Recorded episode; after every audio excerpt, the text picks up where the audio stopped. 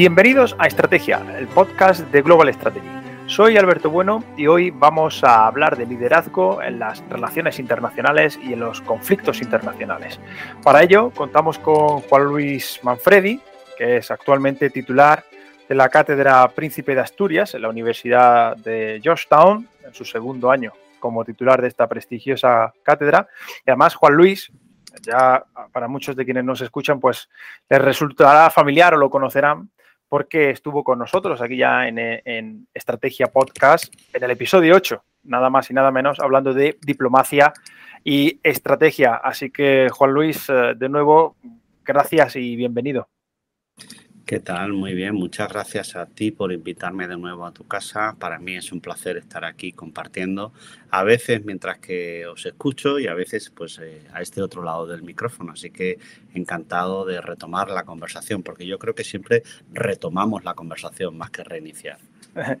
Totalmente. Creo que el capítulo de hoy se complementa muy bien con aquel número 8 y también con algunos de los otros episodios cuando hemos analizado conflictos, el papel de las a grandes potencias y todo esto, creo que casa muy bien ¿no? en ese gran puzzle de las eh, relaciones internacionales. Así que interesante, promete, ¿no? promete.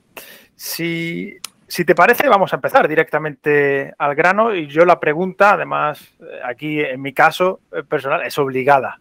Te diría, te preguntaría qué es el liderazgo, qué entendemos por liderazgo, porque es cierto que es un concepto, una idea, ¿no? Que sale ahí con frecuencia, ¿no? En el deporte, en la política, en la televisión, pero ¿qué significa? Pues eh, esa, es la, esa es la primera pregunta, a mí no me cabe duda, ¿no? Porque a veces confundimos la idea del liderazgo con otros eh, conceptos que son relevantes, como pueden ser dirigir, ordenar, comandar, y yo creo que el liderazgo es otra, otro salto más en la capacidad de eh, establecer y priorizar los objetivos, asignar recursos, llevar a buen puerto los proyectos, que para mí esto es muy importante, es decir, un buen líder es aquel que, es capaz de tener una idea y ejecutarla.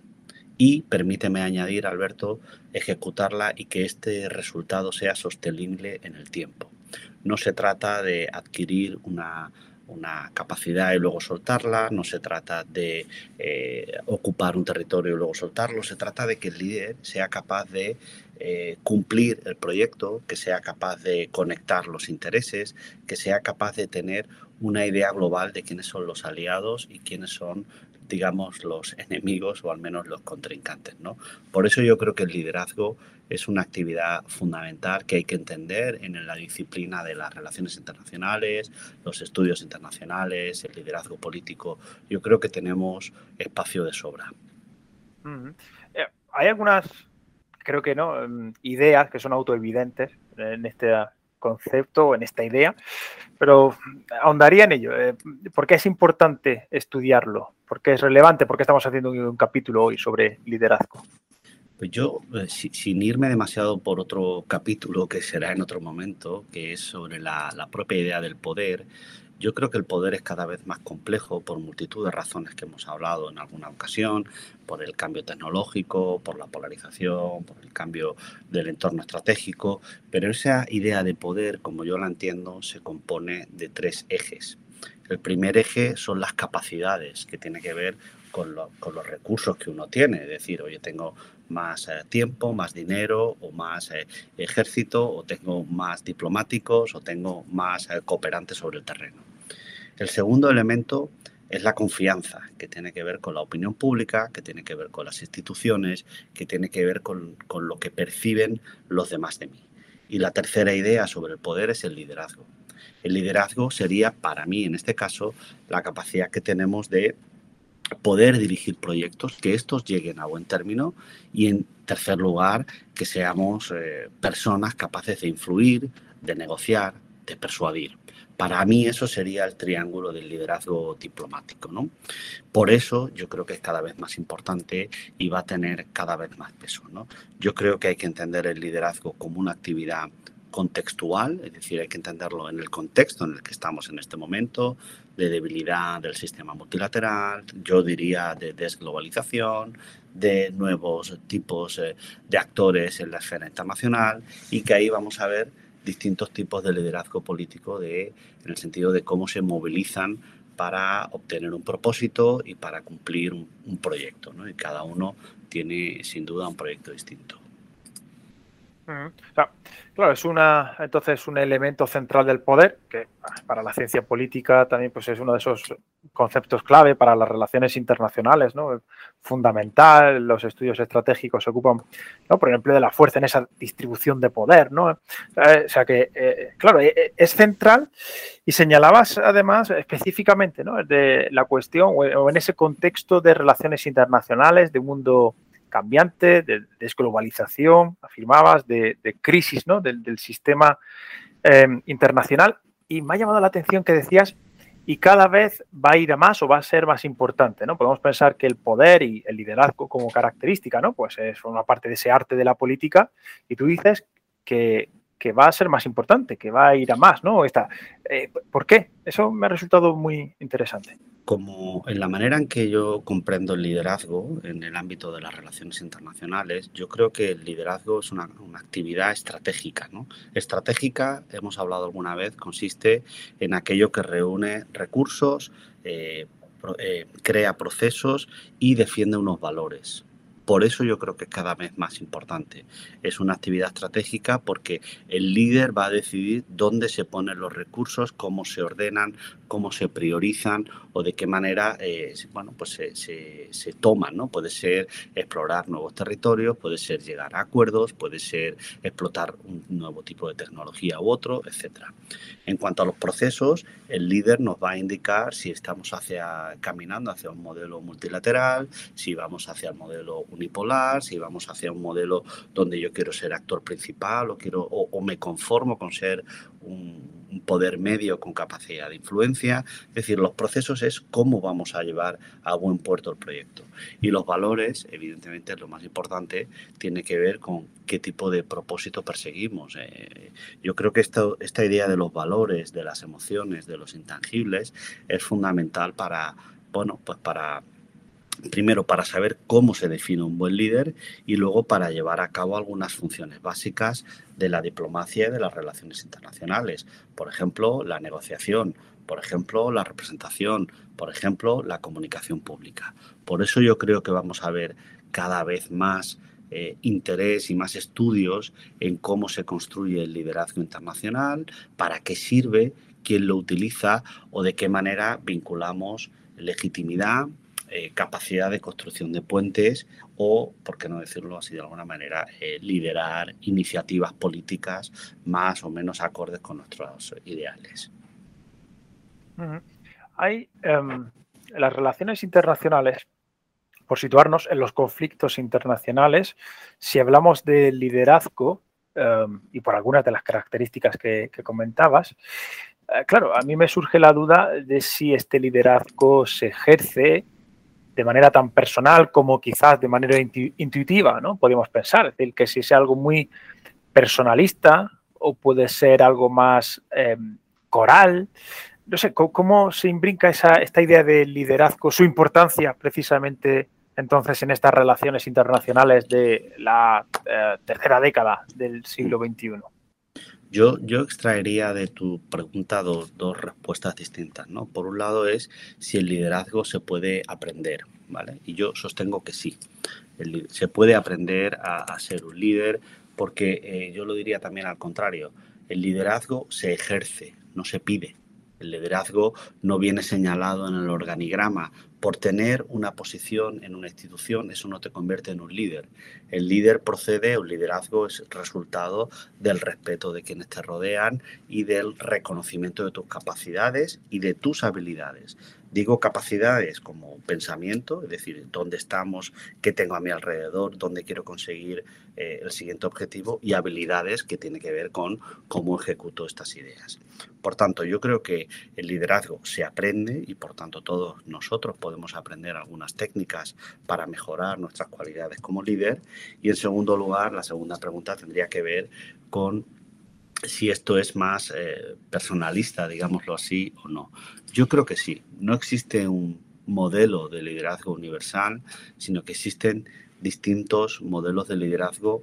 Yo señalaría eh, dependientes del contexto, ¿no? Es decir, una cosa es el modelo y el estilo de Obama, otra cosa es la lección que extraigo del trumpismo, otras eh, lecciones las podría sacar de Siriza en Grecia en el año 2015. Yo creo que cada, en cada ocasión tenemos un, tipo de modelo, un tipo de modelo, que si me permites te planteo hasta tres tipos de modelos, no sé. ¿Cómo lo ves? Eh, eh, adelante totalmente y además he visto que has nombrado ya algunos nombres, valga la redundancia y eso me parece además muy sugerente, así que por favor. Pues te decía, mira, el liderar, liderar es una actividad trascendente, es una, una, actividad que tiene como finalidad hacer algo más, por eso decimos, una y otra vez que dirigir no es liderar. Dirigir es repartir tareas, como estamos acostumbrados a esto que llamaríamos la dirección de una economía industrial, donde yo estoy en una fábrica y digo a qué hora se abre, a qué hora se cierra, cómo se cierran los tornillos, cómo se aprietan, cómo se dejan de apretar. Eso tiene que ver con, con la dirección. Hablamos de liderar cuando estamos en un entorno más complejo, que necesita cierta autonomía para las personas, para que puedan llegar a tomar decisiones por sí solas y el líder lo que hace es contribuir a que esto suceda. Por tanto, permíteme identificar tres, modelos de, dirección que nos pueden llevar a pensar si estamos ante el líder o no. El primer modelo sería el transaccional. Es una ejecución rápida que tiene que ver con un proyecto concreto y que tiene que ver con incentivos de suma cero. O sea, o yo hago el primero este proyecto o nadie lo hace, ¿no? Es decir, o yo consigo llegar a un acuerdo con, eh, sobre aduanas o sobre el Brexit o sobre cualquier tipo de acuerdo internacional o no llego a ningún acuerdo, es decir, es transaccional. O llego a un acuerdo sobre las visas en relación entre dos países, ¿no? Si, si, si tengo que pedirte la visa o no para entrar en mi país, eso es un acuerdo transaccional. Ahí no busquemos gran gran capacidad política, si me lo permiten, ¿no? Eso tiene que ver, insisto, pues con llegar a un acuerdo económico, a un acuerdo transparente, a un acuerdo diplomático eh, entre, en el cual las dos partes ganen. ¿no? El segundo tipo de acción sería el transformador, ¿no? Es decir, aquí sí que tenemos ganas de hacer algo que sea creativo, algo que cree, que cree nuevos intereses, nuevas agendas, nuevos estilos de colaboración. ¿no?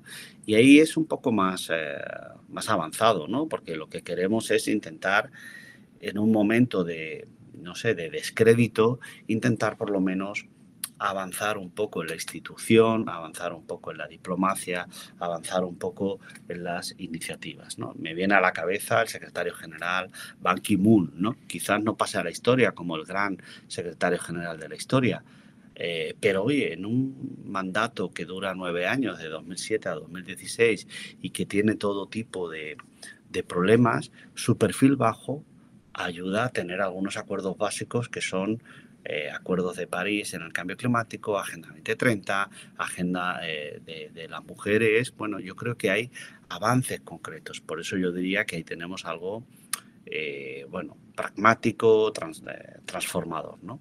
Y por último, lo más raro, lo más sorprendente sería esto que llamamos el liderazgo trascendente.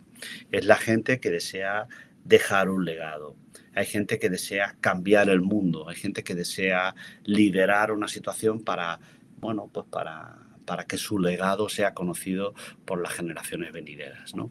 Ahora que ha fallecido Mikhail Gorbachev, yo creo que sería un buen modelo de, de, cómo él es capaz de impulsar una enorme transformación en la entonces Unión Soviética y abrir su país a otro entorno. Ojo, ese liderazgo trascendente no significa que tenga todas las respuestas o que la perestroika y la glasnost salieran como Gorbachev eh, deseaba, ¿no? Porque en esa, en esa trascendencia, pues a veces eh, cometemos errores, ¿no? Pero permíteme, y anticipo un nombre, ver un claro ejemplo de liderazgo trascendente en el escenario europeo actual.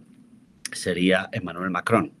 Macron ejerce esto que yo llamo el liderazgo jupiterino, que es el deseo, él quiere pasar a la historia. Él quiere pasar a la historia como el gran líder de Francia de la, de, la segunda etapa, digámoslo así, detrás de De Gaulle, que aparezca Macron. Inmediatamente. ¿no?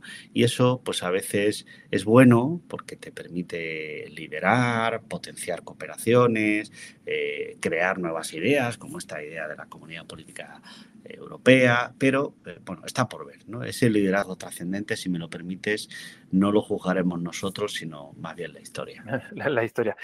Ah, fíjate, no tengo la impresión que cuando hablamos eh, coloquialmente de liderazgo, quizás pensamos más en este último, pero me gustaba mucho esa idea, ¿no? De ese perfil bajo que quizás eh, choca, ¿no? Con la idea de que tenemos de líder pero sin embargo como efectivamente en una eh, capacidad de llevar a cabo acuerdos de, envergadura. Eso me, parece muy, muy sugerente, muy sugerente, la verdad.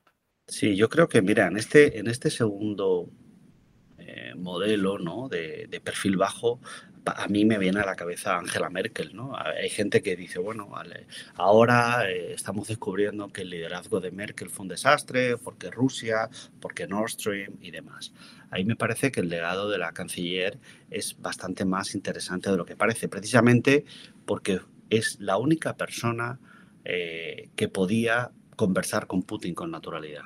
Es la única persona que ha podido encajar tres grandes crisis europeas, la financiera, la migratoria y la sanitaria, y dar, eh, yo creo que conseguir que Europa lleve sus problemas a un siguiente nivel. Yo creo que su manejo de la crisis del euro, que el manejo de la crisis de los refugiados y que el manejo de la crisis de la pandemia son, eh, son hitos muy, muy relevantes, ¿no?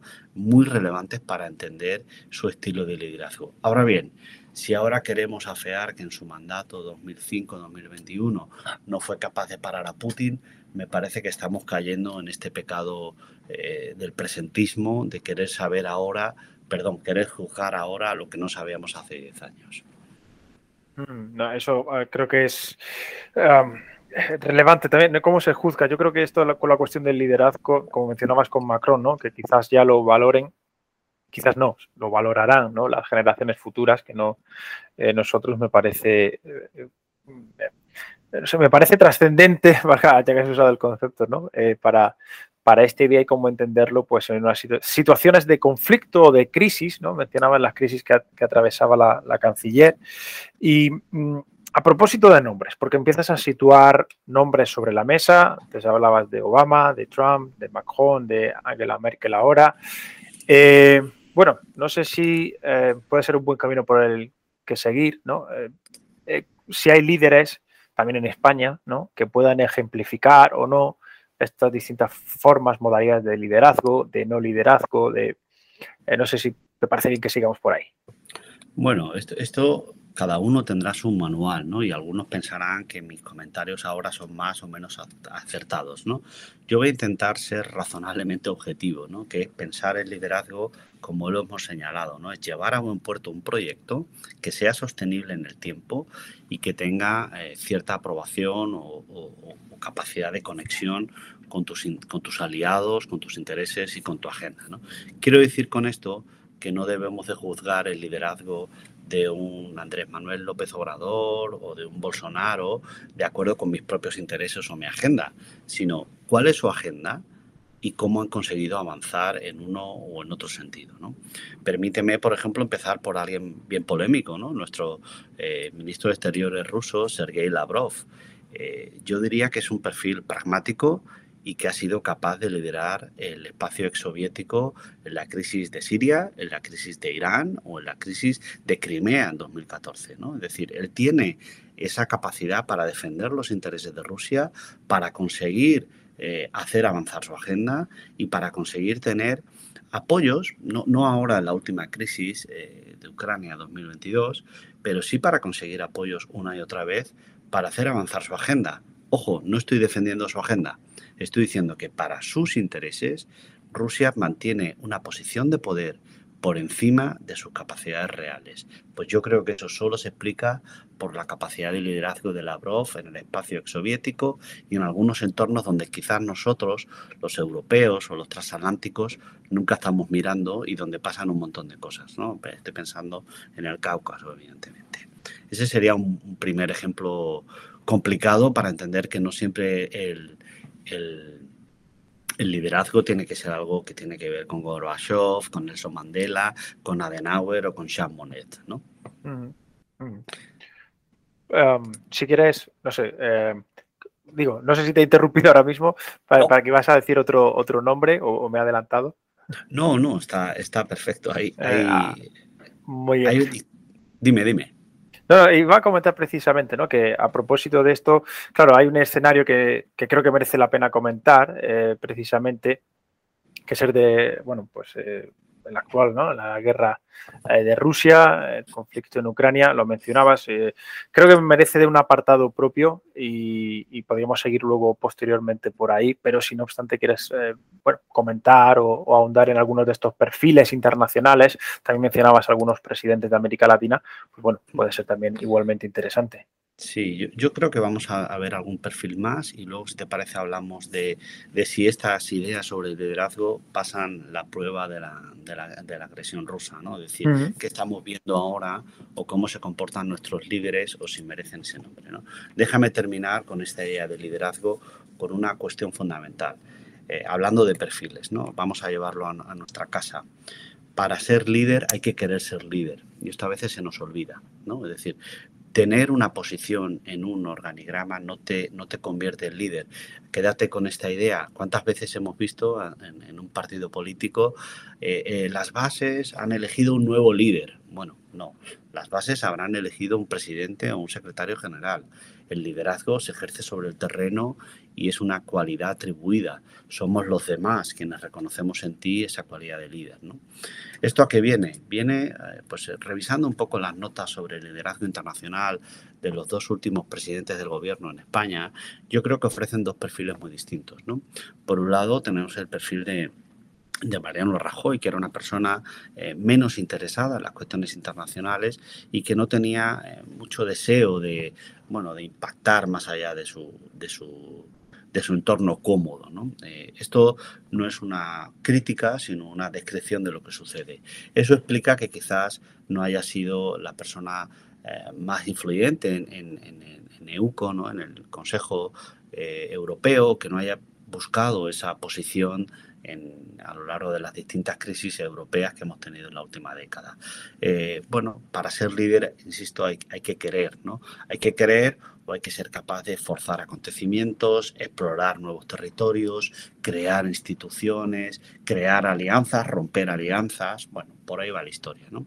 En cambio, yo creo que el actual presidente, Pedro Sánchez, sí que tiene este perfil. Él, sí que quiere eh, tener una trascendencia o aspira a esa trascendencia y por eso le vemos constantemente postulándose para algunas cosas, bien para bien con cierta solidez, ¿no? como la presidencia de la Internacional Socialista, o bien dejándose querer eh, con mayor o con menor éxito, con mayor o menor rumor, como secretario general de alguna institución internacional, le hace la OTAN, o como incluso presidente del Consejo o presidente de la Comisión Europea. Es decir, para ejercer el liderazgo, insisto, concluyo aquí, hay que querer ser un líder, hay que querer estar en ese territorio. Y no todo el mundo quiere y no todo el mundo está preparado para ello. Mm, muy, muy interesante. si te parece, podemos pasar a, analizar esta cuestión pues un poco en el escenario actual ¿no? Eh, que, que, vivimos y que, y que sufrimos. Así que creo que puede ser buen tema para continuar. Yo creo que sí, porque a veces eh, estas ideas un poco abstractas de liderazgo, capacidades, eh, estrategia, no sé qué, bueno, muy bien. Y esto aquí en, la guerra de Ucrania, ¿cómo, ¿cómo, lo podemos entender? ¿no? Yo me he permitido intentar analizar quién es quién, eh, quiénes son los actores que están decidiendo sobre el futuro de la guerra y qué les puede pasar por la cabeza. Esto no, no se trata de hacer un ejercicio de adivinación, pero sí se trata de, entender cuáles son las motivaciones, cuáles son las, las ideas, cuáles son esto que hemos llamado, ¿no? El liderazgo contextual. Bueno, pues cuál es el contexto de Putin, cuál es el de Macron, cuál es el de ahora de Liz Truss y antes de Boris Johnson. Yo creo que esto nos da algunos perfiles que me permito, eh, por lo menos, apuntar, ¿no? En primer lugar, yo empezaría por el propio Putin. Putin es una persona interesante eh, que tiene una historia muy interesante sobre lo que él eh, considera que es eh, la Unión Soviética, Rusia, el, mayor, como dice él, el mayor desastre geopolítico del siglo XX. Bueno, todo esto que viene, por ejemplo, en el reciente ensayo de, de Mary Sarote, ¿no? que se llama New Not One Inch. No sé cómo se traduce esto, Alberto, seguro que tú lo tienes mejor. Eh, no, no, ceder. ni, ni, una pulgada, ¿no? O algo así. Ni una pulgada, ¿no? Que era la expresión de, de cómo no. Eh, de cómo gestionar las relaciones en la post-Guerra Fría y cómo gestionar las relaciones entre Estados Unidos, Rusia y la, Unión Europea. ¿no? Yo creo que ahí el, el, el perfil de Putin hay que conocerlo. Él era un oficial de, un, oficial eh, de la KGB eh, destinado en Dresde que ve que su mundo se arruina y ve que su mundo se viene abajo y ve que ese mundo, bueno, pues eh, va a desaparecer. Esto yo creo que le deja marcado de por vida y toda su trayectoria política tiene que ver con esa reconstitución del orgullo ruso, tiene que ver con esa idea de que somos una gran potencia, no somos una alternativa, no somos el número dos, somos, somos Rusia. Es decir, estamos en pie de igualdad con estos actores globales, sean Estados Unidos, la Unión Europea o China. ¿no? Por eso, en la guerra de Rusia, si hay algo que yo he repetido una y otra vez, es que Putin no tiene prisa, porque tiene tiempo, porque tiene un plan y porque tiene el deseo de conseguir algo.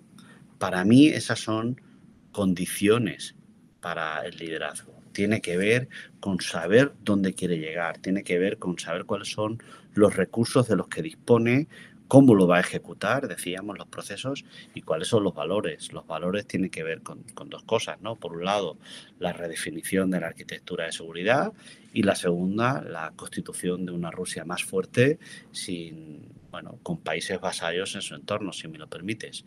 Ese es su plan, este es su plan y eso es lo que me mm. permite encontrar en él eh, bueno, ciertas decisiones, entender que ahora mismo está en un, minuto de todo o nada. ¿no?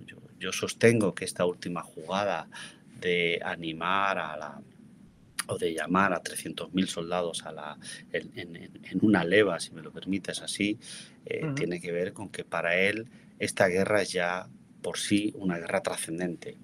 O paso a la historia o caigo en el camino pero no me voy a conformar con un referendo apañado aquí en Zaporilla, sino que voy a pasar a la historia como el gran líder que vuelve eh, a devolver, que, devuelve, perdón, las, eh, bueno, eh, los honores a la gran madre Rusia con este discurso que también hemos visto en el patriarca de recuperar la comunidad rusa, de recuperar valores, de recuperar todo este tipo de incentivos que son propios de un liderazgo. ¿no? Ese sería un perfil rápido de la manera de actuar de, Vladimir Putin. Solo, perdona, eh, Juan Luis, para quien nos escucha, como esto es un poco atemporal, aquí este episodio se está grabando todavía bajo el influjo ¿no? de este último eh, discurso de septiembre del presidente Putin, ¿no? llamando a una movilización de nuevos eh, reclutas, amenazando con el arma nuclear, etcétera. Y es en este, a ese discurso es al que se refiere Juan Luis. Perdona, solo por hacer ahí la nota, la nota al pie. Bien visto. No, bien visto, Alberto. Es que a veces se, me va la conversación. Estoy tan a gusto, sería esto, ¿no? Que, a veces eh, hay que recordar dónde estamos, ¿no? Estamos diciendo que el liderazgo es contextual. Yo diría que el podcast también. Efectivamente. Magnífico. Adelante déjame continuar un poco, ¿no? Yo, como sabes, vivo aquí en Estados Unidos y, veo al presidente Biden, ¿no? Y para mí es una incógnita, por no hablar de Kamala, que es otra incógnita aún más grande, ¿no?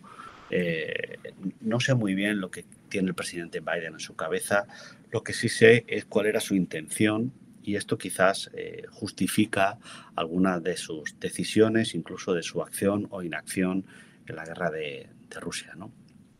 El presidente Biden es un, presidente con popularidad decreciente, ¿no? Nunca ha terminado de impactar, no es Obama, ni siquiera es Trump, es algo un poco ahí en, mitad de ningún sitio.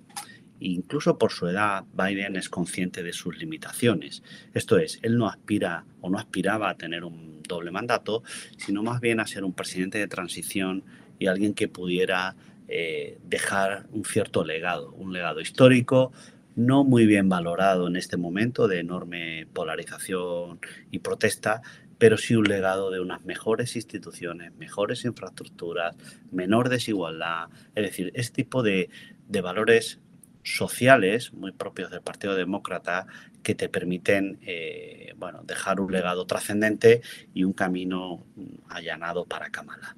Pero la realidad, pues querido Alberto, es lo que, es lo que pasa, el contexto es lo que pasa. El contexto es que él tenía previsto esto que llamamos una política exterior para la clase media y el contexto ha hecho que esto salte por los aires. ¿no? Eh, la salida de Afganistán es, es, un desastre porque representa el trauma otra vez, ¿no? es decir, el trauma de que no sabemos ganar guerras, no sabemos irnos de los sitios, no sabemos dejar un legado. Bueno, pues es, es un trauma que un año después eh, aún está en la prensa. ¿no? Y mm. luego el presidente Biden no ha sido capaz de, ganarse la confianza. ¿no? Eh, ¿Por qué? Porque para estamos hablando de diplomacia, relaciones internacionales, la confianza se gana con hechos. Por ejemplo, una transición o una salida pactada de Afganistán. Por ejemplo, operaciones conjuntas. Por ejemplo, eh, no, crearte una institución nueva como AUKUS, ¿no? una alianza anglosajona que de repente eh, manda una señal a Francia de, bueno, pues tú aquí tampoco eres tan relevante. ¿no? este, este tipo de errores estratégicos dificultan el ejercicio del liderazgo. ¿no? Incluso ahora, eh, frente, a, frente a, la agresión rusa, yo discrepo del modelo de liderazgo de Biden. Esta división, y lo hemos visto en la cumbre de diciembre, de intentar señalar que hay unas democracias frente a, una, frente a unas autocracias, bueno, pues eh, esto está por ver. Está por ver porque luego las votaciones de Naciones Unidas no salen los bloques tan claros como, como tú querrías porque luego estás comprando petróleo a actores que no son, desde luego, eh, bueno, grandes actores eh, ni grandes defensores de los derechos humanos. Es decir, a lo que voy, permíteme, Alberto, es que el liderazgo de Biden es un poco como poco gris, es decir, con, pocos aciertos eh, que vayan a pasar a la historia y con, pocos, con pocas decisiones diplomáticas que le permitan recuperar un estatus de voz respetada en el escenario internacional. Esto es como, como yo veo su presidencia, aunque ahora en breve tendremos las elecciones de medio término, que, bueno, a ver si refuerzan este modelo, si van hacia otro modelo o si le permiten eh, tomar algún otro tipo de decisiones. Así es como veo yo mismo a Biden y a Putin. Además tienes ahí, como bien señalas, la referencia ahora directa de, vivir ahora en Estados Unidos, ¿no? Sé que experimentarlo eh, directamente. Em, sobre la guerra en Ucrania, pues yo creo que el presidente Zelensky merecería, ¿no? Algún comentario y si a partir de ahí de algún también em, otro líder, líder, bueno, aprendido lo que hemos aprendido, lo de líder lo habría que, habría que ponerlo entre comillas, ¿no? Por lo menos de manera periodística, ¿no? Eh, europeo, pues, eh, pues por favor. Pues mira, yo creo que voy, a pensar un poco por qué Zelensky tiene cualidades de líder. Pues en primer lugar, porque es una persona que ha sido capaz de ejecutar un proyecto que es la defensa de Ucrania y no solo eso, sino sostenerlo en el tiempo. Eh, los primeros días del 24 de febrero, 26 de febrero, eh, bueno, pensábamos que la caída de, Ucrania sería cuestión de una, dos, tres, cuatro semanas, no más. Él ha conseguido sostener y eso le ha dado la razón para pedir más armamento y para pedir ya el sexto tramo que va a mandar la, Comisión Europea, para pedir fondos y para pedir ayuda. Es decir, volvemos otra vez a los hechos, a los hechos concretos. Yo estoy aquí y estoy defendiendo mi país y necesito tu ayuda, necesito tu alianza para poder eh, llevar a buen puerto esto y para que sea sostenible, ¿no? que son un poco los hitos que hemos señalado en nuestra descripción. Por supuesto, en segundo, nivel, Zelinsky maneja muy bien la comunicación y maneja muy bien no solo eh, las redes sociales, sino toda la escenografía. El hecho en ese primer vídeo que ya va a pasar a la historia, de Zelensky con su equipo de gobierno en Kiev diciendo aquí estoy yo, de aquí no me voy a mover, va a pasar a la historia de la comunicación y las relaciones internacionales al mismo nivel de los discursos de Jorge VI en Londres, en un Londres eh, bombardeado por, por los nazis, ¿no? Es decir, yo defiendo a mi pueblo con mi gente y aquí estoy. No voy a huir, no voy a ser un líder que cree un gobierno en otro territorio y que luego ya veremos lo que pasa, ¿no? ese manejo de la escenografía es una cosa que yo valoro positivamente en, la cualidad del líder. ¿Por qué? Porque si no tenemos muy claro dónde estamos, no podemos transmitir eh, mensajes. ¿no? Yo creo que si, si, tuviera que enumerar algunas cualidades del liderazgo, no digo que Zelensky las tenga todas o que, la, o, que no tenga algún problema, pero sí señalaría la siguiente, si me permite. La primera es la credibilidad. La credibilidad, él es un líder con, bueno, pues ejercido, eh, perdón, elegido democráticamente en un sistema, en una democracia mejorable, pero que está ahí, que está en proceso, tiene la credibilidad de la elección. Y sobre esa elección ha construido, yo soy el presidente, yo voy a estar aquí, yo voy a, eh, a defender el territorio hasta el final. Otro elemento fundamental es la pasión. Yo creo que lo que vemos en sus discursos, lo que vemos en sus acciones es pasión por defender eh, la, bueno, la, nación ucraniana y el futuro de un país. En cuanto a su mensaje, yo defendería su cualidad de esperanza. Ofrece algo concreto, ofrece algo distinto, ofrece algo que nos puede servir para, eh, para creer que una Ucrania democrática se va a incorporar a los cánones y a las instituciones europeas. Luego, otro de los elementos que él genera eh, bastante bien es todo esto que llamaríamos ritos, mitos, símbolos, esa, esa, bueno, esos paseos en camiseta, ¿no? yo creo que ya forman parte de nuestra escenografía y el manejo de las redes sociales también y los discursos concretos, esa capacidad es eh, fundamental. Y por último, permíteme una cuarta idea, es la capacidad de atraer eh, equipo, de hacer equipo, de atraer talento. Él ha sabido rodearse de buenos ministros que están haciendo muy bien su trabajo. ¿no?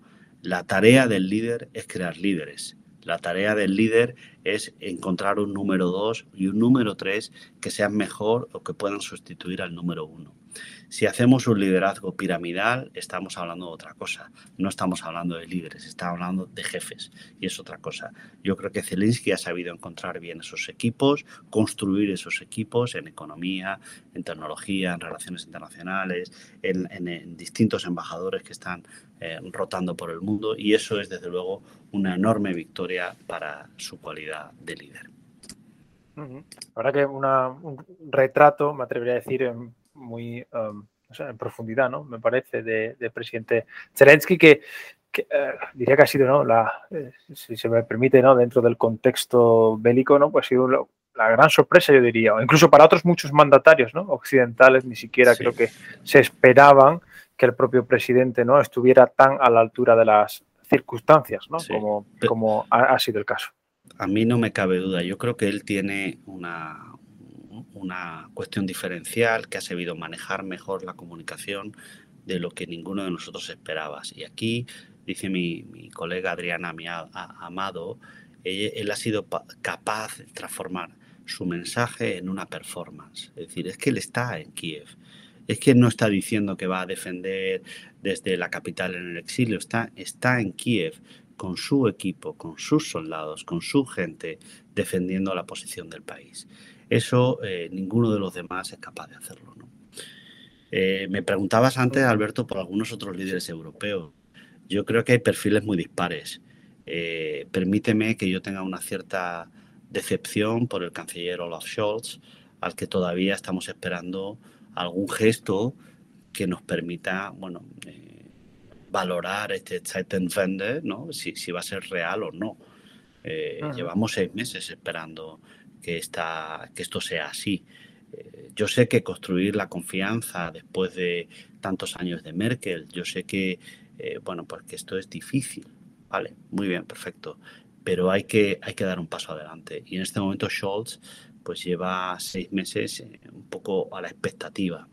Si estamos diciendo que el líder es aquel que tiene una promesa, que tiene una promesa de valor, que tiene algo que es capaz de, mirar hacia el futuro, eh, bueno, pues, eh, pues todavía estamos esperando, ¿no? no ojalá yo me equivoque, ojalá me pueda recordar este podcast en unos meses y me digas, hey, no tenías fe y aquí estamos.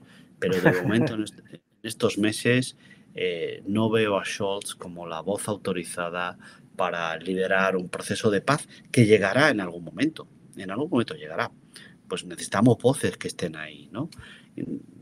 Pues no lo veo, sinceramente. Entonces, bueno, ojalá yo me equivoque y ojalá, eh, bueno, pues su, su, perfil bajo de resultados, como también daba eh, resultados ese perfil bajo de otros líderes y, bueno, podamos avanzar. Antes mencionabas a Macron, no sé si te merece alguna opinión como líder o no, ¿no? En este caso, eh, en este contexto bélico, ¿no? Bueno, yo creo que Macron lo voy a utilizar para, para, señalar algunos de los riesgos o de los peligros que tiene el liderazgo. ¿no?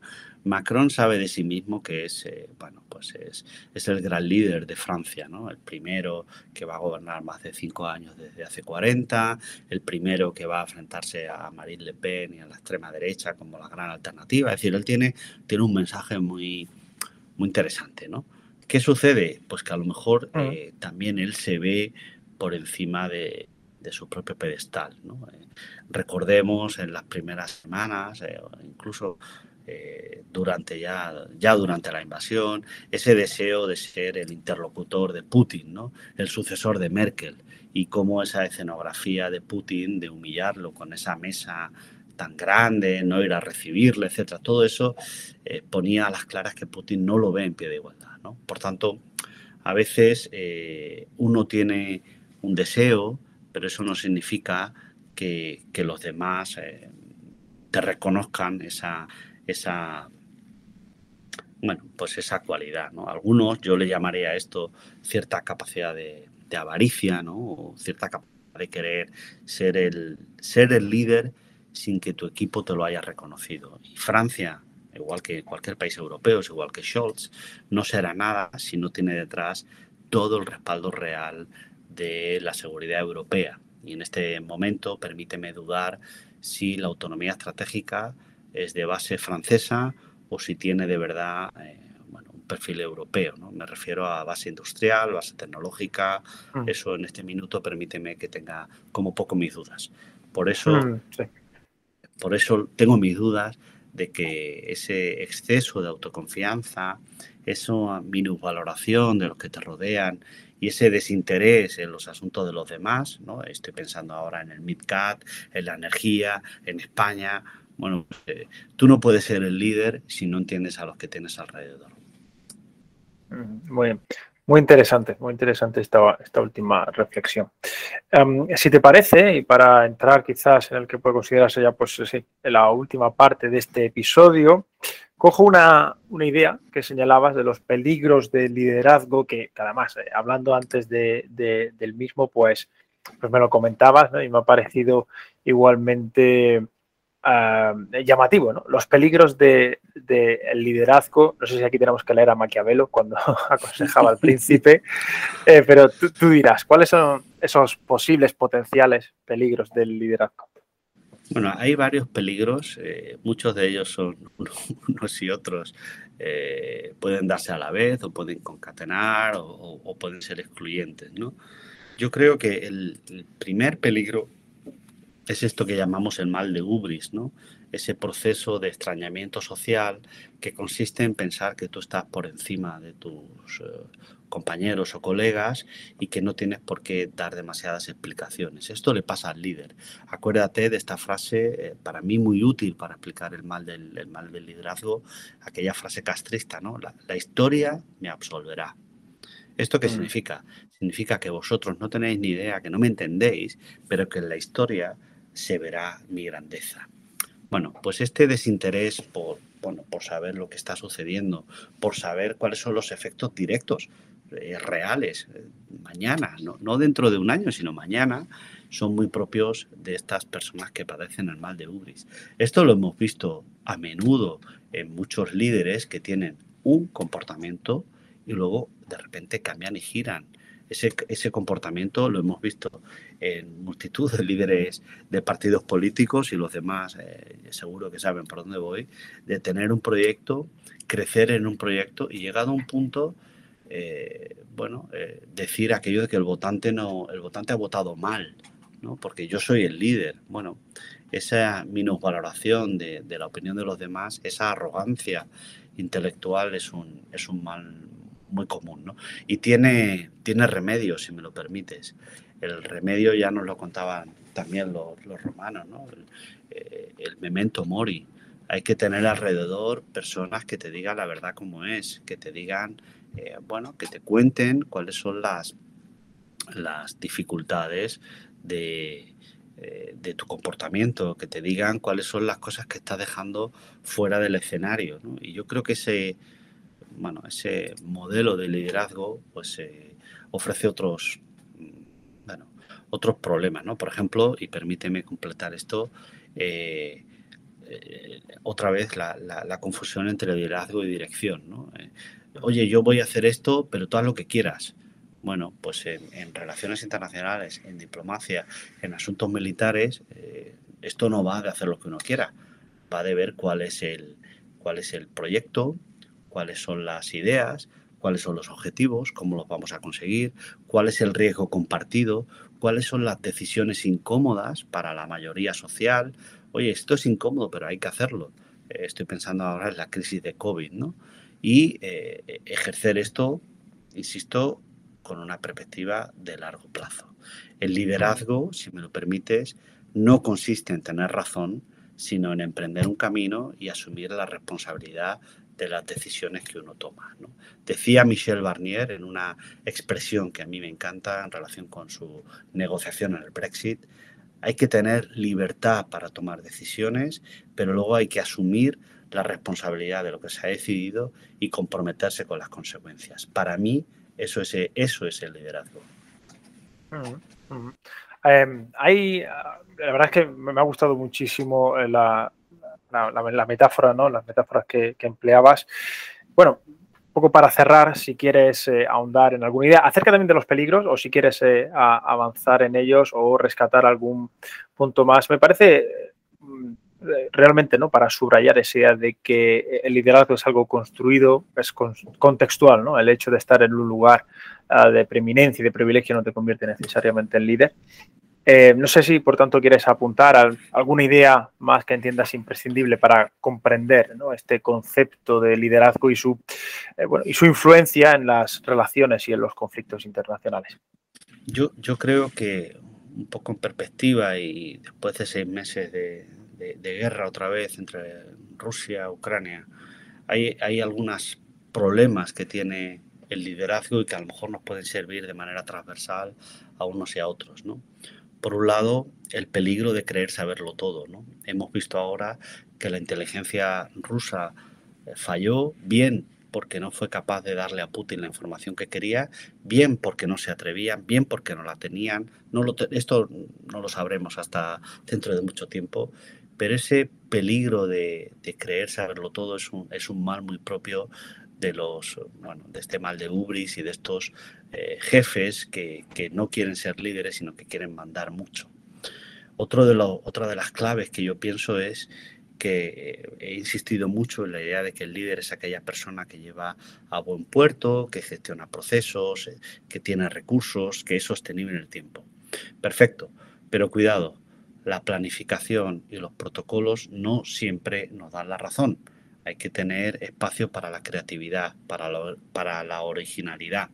Y ahí es donde aparece el liderazgo. El liderazgo, decíamos al principio, se relaciona con la confianza. Yo creo en esta persona porque sé que tiene un proyecto y voy a, aunque no viene en el manual, voy a seguirle. Esto, si me lo permites, sobre el terreno, ahora que vamos a ver esta movilización masiva, está muy bien tener 300.000 o 400.000 o los que vayan a incorporar. Lo que yo me pregunto, hablando de líderes, es quién va a comandar esas, esas, uh, esos, esos soldados, quién va a dar las instrucciones, tienen confianza sobre la persona, el comandante que está allí al mando. Eh, sin esto difícilmente se puede ganar una guerra. ¿no? Y en tercer lugar, una reflexión sobre el liderazgo. El liderazgo al final, al final es alguien. Eh, tienes que, tienes que, estás solo. Estás solo y tienes que, saber que estás solo y que al final hay un momento en que tienes que tomar una decisión y que esa decisión, eh, bueno, pues tienes que tener la, eh, bien atada. Por eso es importante preguntar, por eso es importante tener talento a tu alrededor, por eso es importante eh, saber escuchar, ¿no? que sería la cualidad del líder de verdad. Esto sería un poco una idea final, saber escuchar.